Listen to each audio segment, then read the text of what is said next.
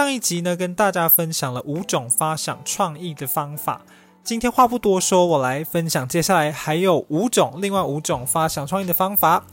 那呃，上次讲到第五嘛，现在来讲第六。第六个方法呢，叫做列举法。什么是列举法呢？我们来看一下啊。列举法呢，它也是一种呃用联想来思考的方法。哎，我已经讲过列举法了耶。哈哈，那我来讲哦，原来上次我讲了，上次我讲了六种，好，今天我来再讲四种，第七种，第七种叫做重新下定义法，好。翻一下书本，重新下定义法呢，就是针对原本难解的问题，改变它的题目，或者是用不同的角度去诠释，给老问题下新的定义，它或许会带来一个呃新的解决方法。书本呢分享了这样子的一个例子哦，有一个勤快的妈妈呢，她安静的要织一件毛衣，可是呢，她的孩子呢，她的儿子刚学会走路，就是你知道小朋友刚学会走路，或者是看到妈妈，他就会一直爬到妈妈身边啦，然后把他妈妈想要织毛衣的毛弄得乱七八糟，然后这妈妈呢，她就觉得这样子不是办法，所以她就把她的小朋友放到那种婴儿车里面。这样子呢，就不会有人打扰他去织毛衣。可是呢，这个小朋友他在婴儿车里面呢，因为他的行动受到限制，他就会大吵大闹。那呃，这个妈妈她就是非常的苦恼，因为如果不放在婴儿车里面，小朋友就会来打扰他，弄乱他的线。可是放到婴儿车里面，孩子就会一直哭，他也不能够织，他就非常的苦恼。所以他就重新哈把这一件事情重下定义，他就想呢。诶，为什么我要一直钻牛角尖的想想办法让儿子安静的待在这个婴儿车里面呢？他就把这个问题哦，让儿子安静的待在婴儿车里面，重新调整一下，变成是把儿子跟毛线隔离开来。那他把原本的问题设了一个这样的新的定义。想通这一点之后呢，他就把他的儿子呢，就是让他在呃婴儿车外面移动。他怎么做呢？他就把自己进到这个婴儿车里面，就是如果大家有看过一些影视，呃，一些影集啊，电视上看过婴儿车，其实是一个大人进得去的空间。那妈妈她要织这个毛衣，她其实也不需要很大的空间，她只要塞在里面，然后就可以好好的织。那这样一来呢，她这个小朋友也没办法来打扰她，然后又不会因为被困在一个很狭小的空间里面大吵大闹，问题就解决了。另外一个例子呢，就是。作者啦，作者他自己本人的真实例子。他以前呢住在吴兴街的一个老公寓里面，那他这边的景观很好，阳光很充足，空气也清新，社区也干净，然后四周也非常的安静。可是呢，有一个美中不足的地方，就是这一栋房子的屋龄已经二十几年，常常都会被老鼠骚扰。那他第一次发现小老鼠的时候呢，是在客厅的墙角看到哈，这个老鼠快速的就是这样子跑过去。那那时候就觉得哎，也不在意啊，还跟他老婆说，哦，这只钱鼠呢，一定是来给我们家带财的。结果呢，他就后来他就发现呢，有好几只的老鼠在天花板，他才觉得这件事情哦。天哪，不行，这很严重了。他就到五金行这边呢，去买那种传统的铁丝制成的捕鼠器。那他希望可以一网打尽这些老鼠。当天晚上呢，他就请他的老婆呢，炸了一个排骨，然后挂在这个捕鼠器上面，等老鼠上钩。那当天晚上呢，怎么样？他就捕到了一只老鼠。可是呢，其他老鼠看到这只老鼠呢中招之后呢，他们就再也不靠近捕鼠器了，所以他的问题还是没有解决。后来他的朋友就建议他把捕鼠器呢泡水，然后用火烧上颜色，然后用纸板覆盖在周围，就是去让这个捕鼠器看起来没呃已经不像是之前捕鼠器的样子。当然了，老鼠还是没有上钩。那后来呢？他们家的老鼠越来越多，甚至跑到他的寝室卧房里面去了。有一次呢，他在睡觉的时候，这老鼠还咬了他的脚趾头，情况越来越恶化。如果他再不赶快把所有的老鼠抓起来呢，他的寝室很快就变成老鼠窝了。那作者他这边就要来强调一下啦，他介绍大家的重新下定义来解决问题。原来的问题就是呢，要怎么样用捕鼠器抓住几只老鼠？现在他就把这个问题调整了，重新定义变成要如何除掉那几只老鼠。重新下了定义之后呢，其实他就是他的思路就跳出捕鼠器的这样子的一个框架，就想到了其他可能解决的方法。那其实他最后是用无色无味的消毒水掺在排骨里面让老鼠吃。这种毒药水呢，是让老鼠吃了之后会口渴，而且渴望看到光。那他们就是呃让老鼠吃了之后呢，在光亮的地方放了水，老鼠就去喝水，它就死在一个就是叫做什么光明正大的死在某一个很亮的地方，它就可以除掉这个鼠患了。还有另外一个作者自己的例子哦，同样发生在这个公寓里面，在过这个老鼠之患呢，过了半年之后呢，这一次就换成是猫患。有一天呢，他的阳台传来一个很臭的味道，臭得让人很想吐。结果作者就去看，发现是一只黑色的大猫在他们阳台的角落大小便。那时候呢，他就用扫把把这个猫赶走，然后把它大小便的地方用肥皂啊冲洗干净，然后洗到没有恶臭为止，以为问题解决了吗？结果呢，第二天这个猫呢，它又在同一个地方大小便，然后他又赶走它，然后又重复第一天做的事情。结果第三天猫又来了，连续发生这样的事情一个礼拜，超级烦躁。突然呢，他就想到要用这个重新下定义的方法来解决问题哦。啊，那这个问题呢，就是原本的问题是说，怎么样把黑猫从阳台赶走？后来呢，他就把这个问题哦重新下一个定义，变成如何让黑猫不待在后阳台？一样嘛，其实同样的意思，就是那黑猫。不要再出现在阳台这个地方了。重新下定义之后，他这一次呢，就不是再用扫把去把这个猫赶走了，因为赶走之后猫还是会过来。他就在这个阳台呢，呃，猫喜欢大小便的地方呢，撒了二十颗正露丸。那这个正露丸呢，它是一种止泻的药丸，味道很重。它的原理是因为动物呢喜欢用自己的粪便来宣示它的领域，所以它现在用了一个正露丸，用了一个味道更重的东西，呃，就是放在那个猫本来喜欢来盘踞的地方，它会让那个黑猫以为有一种比它更凶猛的动物盘踞在这个地点，所以呢，以后就不敢再来了。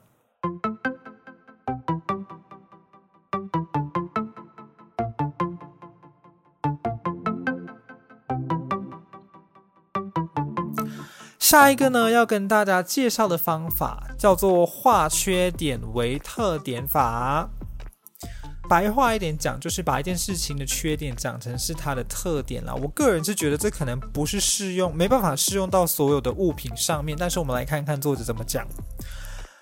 那美国呢，有一种苹果哈，叫做瘢痕苹果，就是化缺点为特点的例子。故事是这样子的哦。有一位叫做 James Young 的人呢，他住在美国新墨西哥州山上，然后是一个种苹果的果农。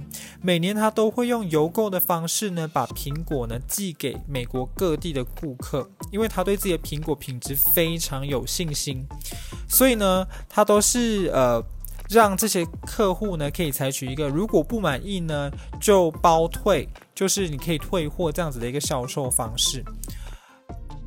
然后他会退款，那很多年以来呢，生意都非常好。不过呢，有一年的冬天呢，在新墨西哥山上呢，下了一场大冰雹，冰雹哦，我。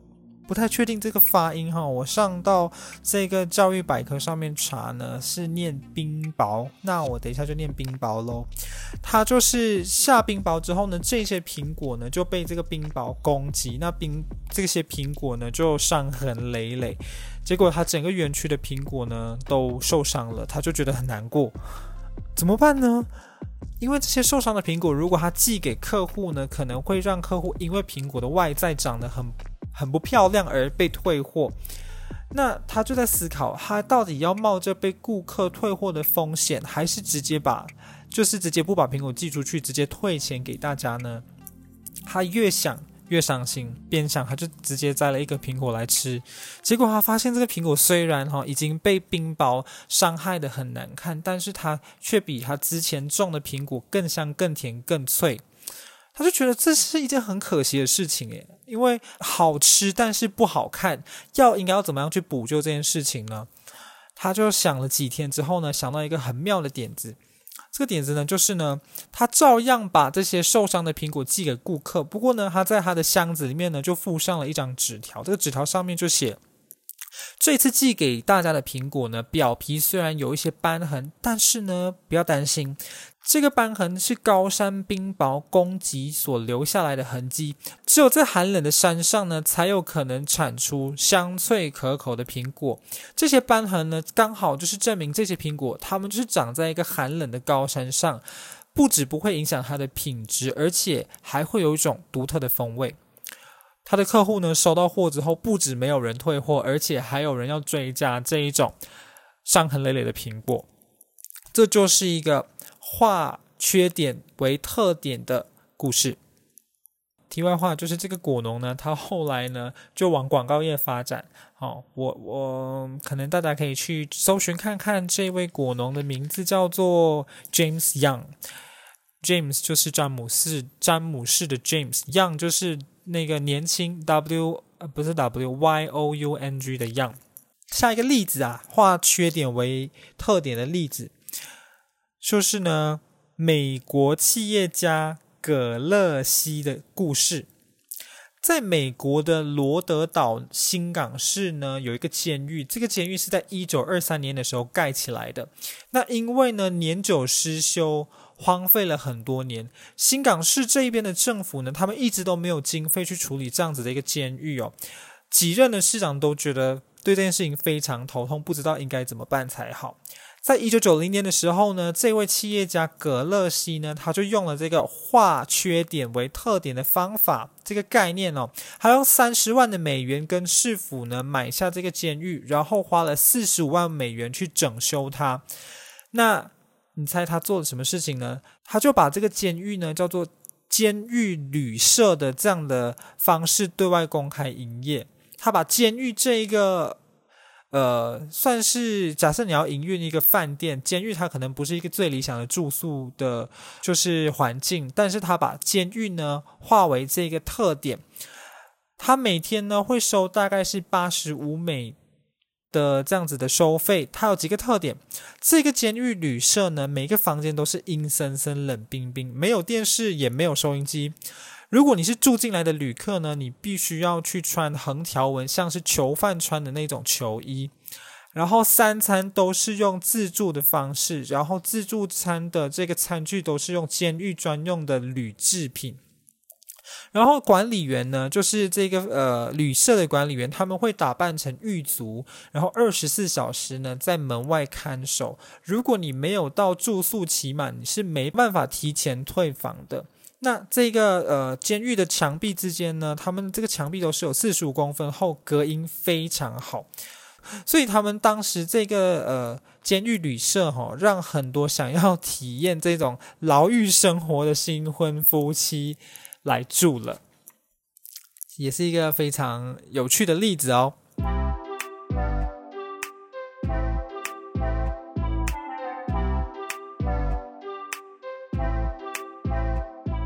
九个方法呢，叫做嗯，一定非常多人都听过哈。第九个方法就是，嗯，耳熟能详的脑力激荡法。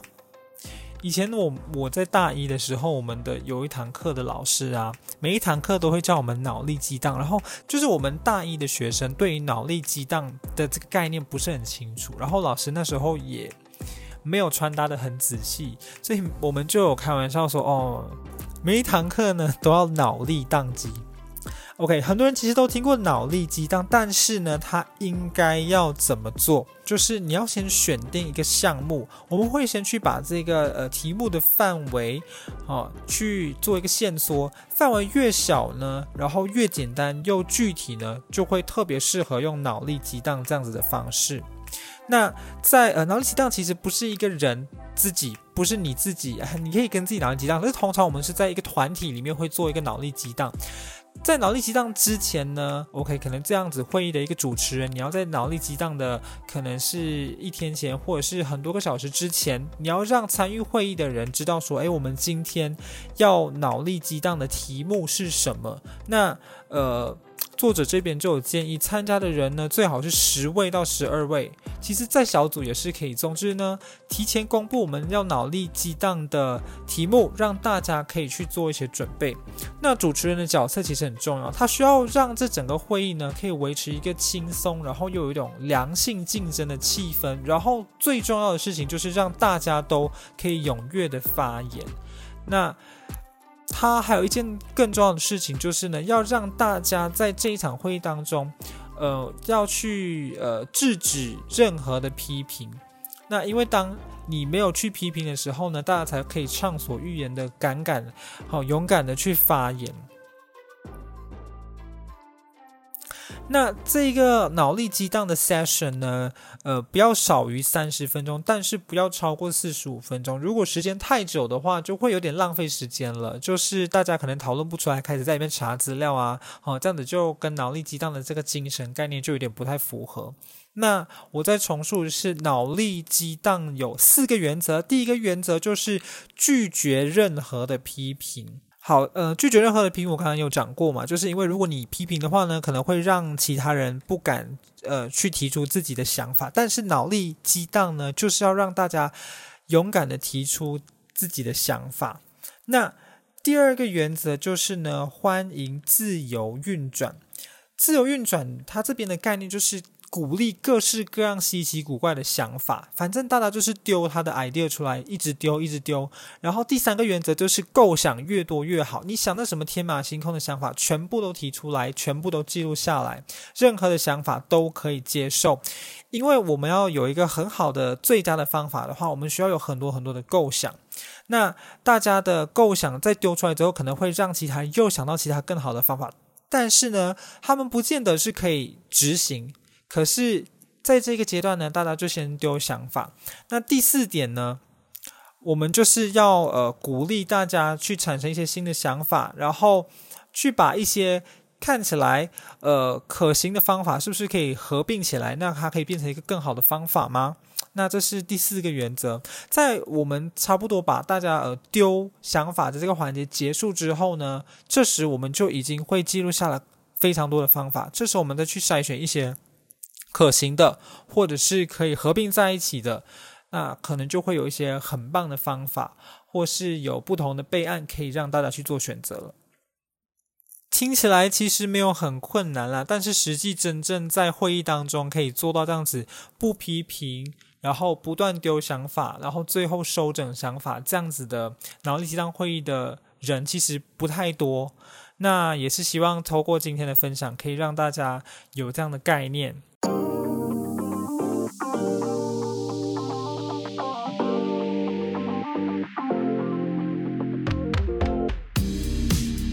最后一个呢，要来跟大家分享的呢，叫做高登思考法。那高登思考法呢，这个名字是来自于这个美国人，叫做威廉高登。这个思考方法其实跟呃脑力激荡有一点点关系，不同的地方在于呢，参加这个会议的时候呢，只有主持人知道这一次会议的题目。举例来说，有一次的会议呢，它是为了要新建这个汽车停车场，大家来一起激发创意。如果我们用脑力激荡的方式呢，主持人要在开会的四十八个小时之前把题目告诉大家，让大家去做准备。那如果我们今天采用的是高登法，只有主持人会知道这样子的题目哦，他会呃告诉所有来参加的人呢一个很笼统又抽象的命题，这个命题叫做。一个有关贮存方面的创意，那大家就是听到这样的命题之后，就往这个命题开始丢一些 idea，就不会说，呃，虽然我们一开始要想的是跟停车场有关，但是参加会议的人不知道我们想的是跟停车场有关的，大家就比较可以去突破停车场这样子的框架。大家大概会想出一些什么东西呢？钞票存在银行里，水存在水桶、浴缸、水塔、水库，衣服呢叠好之后放在衣柜里，拖鞋呢，呃，就是譬如说我们会放在鞋架里面，那猪肝我们会用。盐去腌制啦、晒干啦，然后绳子把它吊起来。酒呢，嗯，装在瓶子里面后，我们会放在可能酒窖之类的地方。以此，呃，也不是说以此类推，就是大家把想得到的都丢出来，然后也把它记下来。那收集的差不多的时候，主持人再公布哦，我们今天想的其实是跟呃要新建一个汽汽车停车场有关的，然后去看。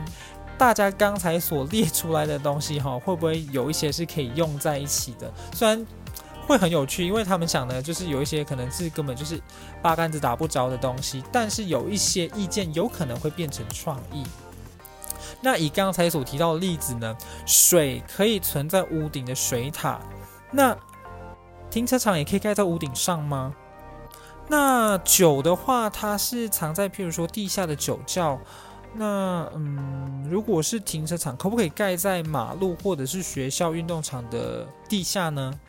这些呢，都是可能运用前面大家所想出来，看起来不一定有关联，但是又有一些方面可以跟停车场整合在一起所发想出来的创意。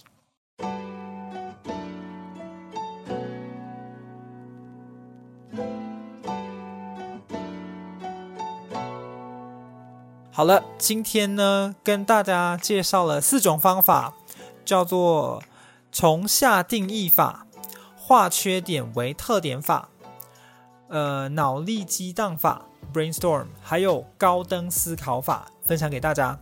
那我也没什么好说的，我今天只想要就是把这个 上次讲的这个录完它。如果大家也觉得今天所提的方法呢，其实不错，大家可以运用在自己的生活、工作、学习上。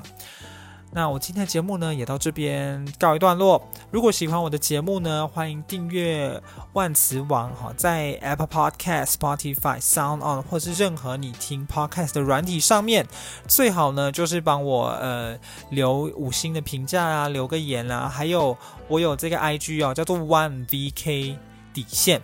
O N E V K 底线，可以来这边呃给我留言互动，好，谢谢大家喽，今天节目到这边，拜拜。